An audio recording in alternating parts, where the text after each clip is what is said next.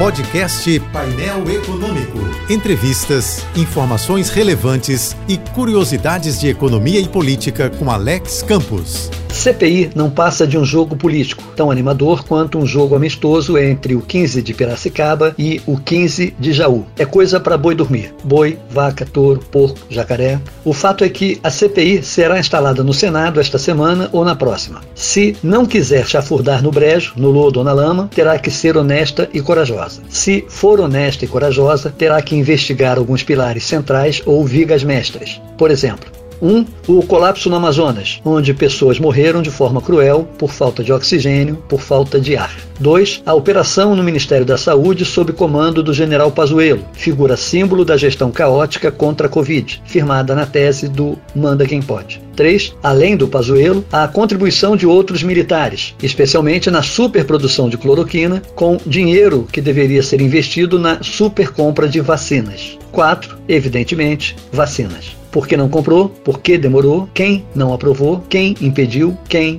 Quem? Quem?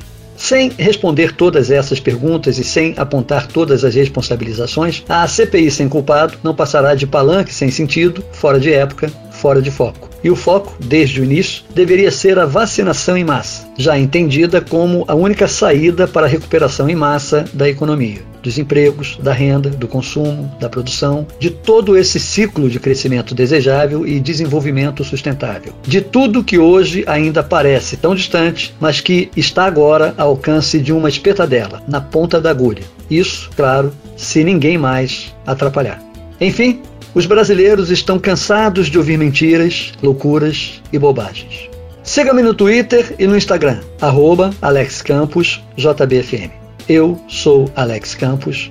Bom dia e boa sorte. Este e outros colunistas você ouve também em nossos podcasts. Acesse o site da JBFM ou as principais plataformas digitais e escute a hora que quiser, onde estiver. Podcasts JBFM. Informação a toda hora.